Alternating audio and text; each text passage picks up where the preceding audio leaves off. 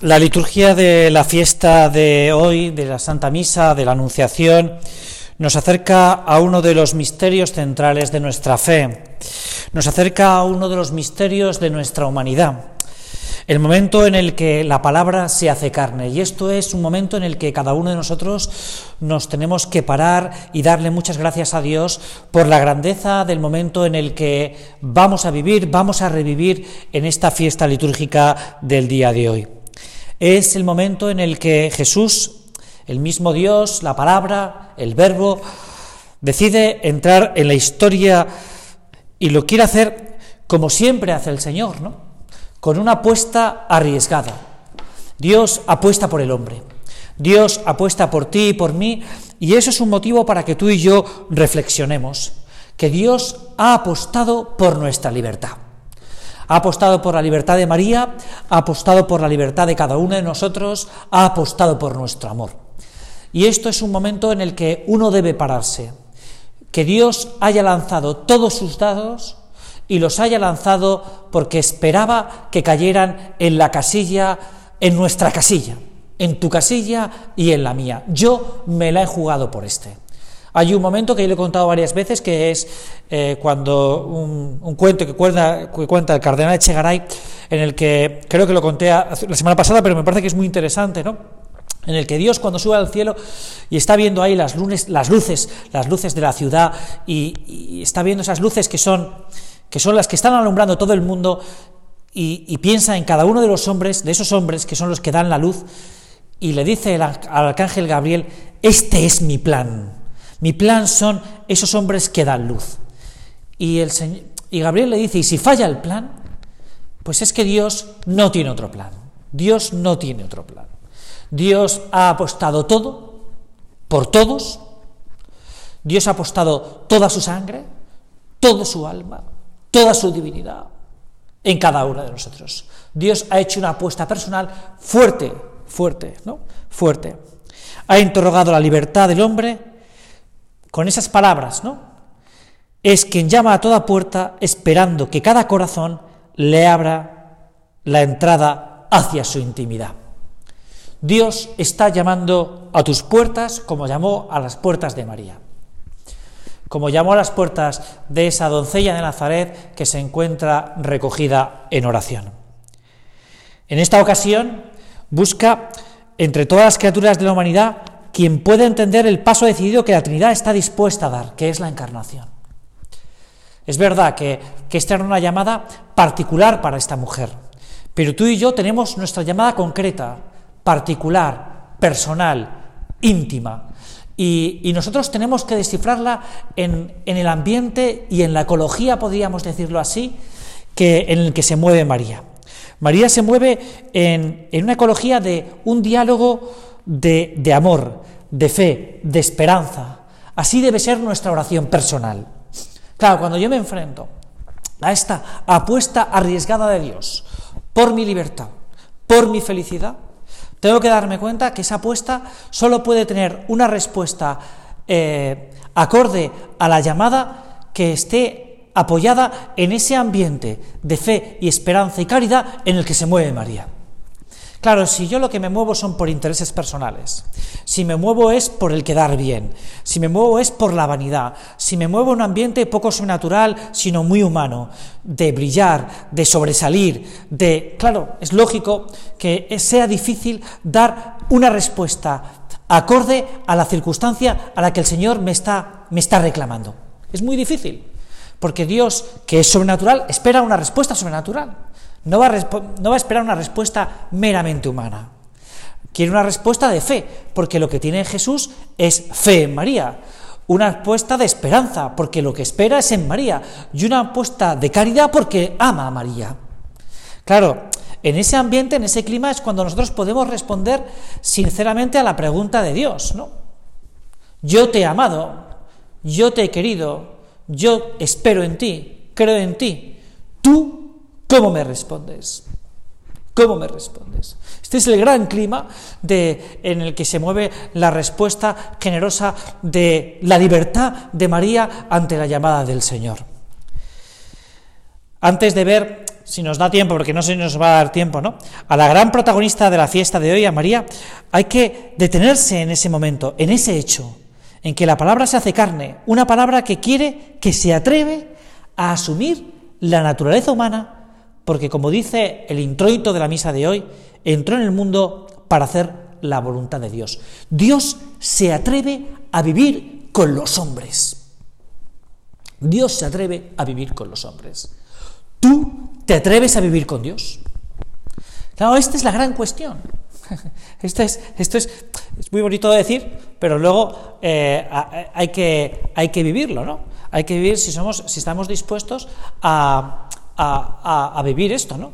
Que es muy bonito decir que Dios entra a vivir con los hombres, pero lo difícil es decir, eh, responder con esa misma, como hace María, querer vivir con Dios porque al final la respuesta de María lo que le va a llevar es a pasar de, a pasar de ser esa virgen niña a ser la madre de Dios, ¿no? con todo lo que eso supone, que es que en su propia casa, en su propio domicilio, en su propio hogar, en ese lugar de acogida, viva Dios. Eso es un reto apasionante, es un desafío, es un gran desafío para María, pero es un gran desafío para cada uno de nosotros. Yo estoy dispuesto a vivir en tu casa, nos dice Jesús. Pero tú quieres acogerme? ¿Quieres vivir con Dios? Claro, esta es la gran apuesta. Porque hay muchos cristianos, muchos, muchos de nosotros, que ante esa llamada a la puerta de nuestra intimidad que hace Jesús, de la palabra que se quiere hacer carne, eh, pues estamos dispuestos a que Dios pase un rato, a que Dios sea un invitado, a que Dios pues participe de nuestra comida o de nuestra cena, que sea eh, no, pero es que Dios quiere vivir conmigo, el Emmanuel, Dios con nosotros. Claro, eso ya, eso ya es distinto. Eso supone que es lo que muchas veces nos pasa a nosotros, una cierta incomodidad. Dios a veces es alguien incómodo. ¿Por qué? Porque Dios pues tiene sus, sus quereres. Claro, y esos quereres de Dios a veces no son los nuestros. Dios quiere que, vayamos, que vayamos a misa los domingos, Dios quiere que sepamos pedir perdón por, los, por las ofensas, Dios quiere, Dios quiere cosas, Dios quiere cosas. Como queremos cada uno de nosotros cosas de los demás. Queremos, claro, esta es la gran apuesta de Dios, que Dios se atreve a asumir nuestra naturaleza con el querer de que tú quieras vivir con Él. Y este es el gran reto. Si el verbo se hizo carne, como recitamos todos los días en el Ángelus, es para habitar entre nosotros. Es para habitar entre nosotros. Ahora, yo quiero vivir con Dios.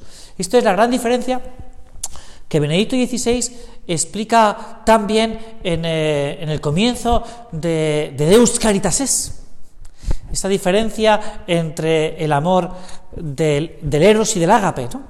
de, querer pasar del amor ese hipersensible, ese eh, del deseo, al, al, del convivir, al de convivir. Y este es el gran, gran reto del cristiano. Yo, no, de ser un amor, un amor simplemente eh, sensible, efectista, eh, de bueno, de, sensible, esto, sensible, de, de fluvio místico, de, no, de, es un amor, el amor que, de Cristo con nosotros es un amor de comunión, de comunión, de unión con, de unión con cada uno de nosotros.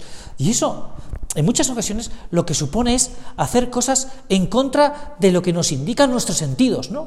Nuestros, lo sensible, ¿no? Lo que, a veces ir en contra, ¿no? De, de lo que, en definitiva, de lo que nos gusta, ¿no? Es el amor que hemos aprendido tantas veces de nuestros padres, ¿no? Cuántas veces hemos visto a nuestros padres, a nuestra madre, a lo mejor, pues eso, hacer, eh, pues cuidarnos, eh, estando muy cansada, pues cuando hemos contraído una enfermedad. Levantarse por la noche, darnos el jarabe, darnos la pastilla, y a lo mejor ha estado después de estar todo el día, no lo hace porque sensiblemente le guste, sino porque nos quiere, porque vive con nosotros porque habita en nuestra casa, porque es la dueña de nuestro hogar.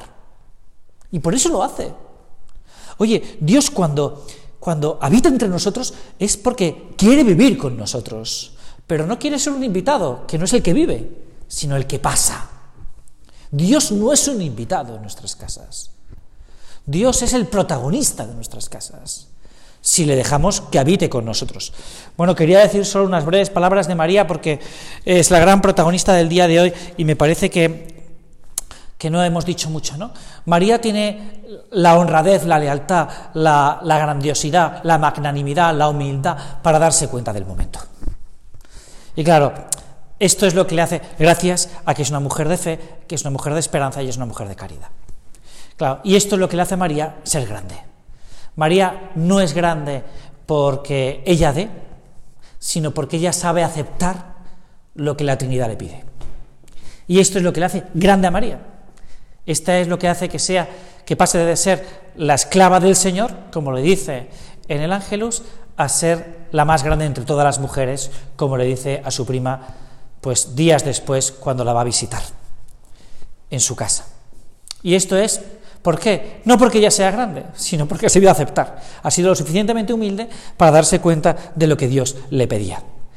Y no ha puesto pegas, sino que ha apostado por Dios como Dios ha apostado por ella. Y ya está. Y es tan sencillo como esto. Que esto le lleva a determinadas consecuencias, por supuesto, por supuesto que le lleva a determinadas consecuencias. Consecuencias de ser y que viva, como decíamos anteriormente, en su casa el mismo Hijo de Dios, la palabra hecha carne. Bueno, pues vamos a aprender de María, ¿no? En este final de, de este reto de oración, vamos a aprender de María a, a encontrar, a aceptar a Dios, a que Dios realmente pueda vivir en la casa de cada uno de nosotros.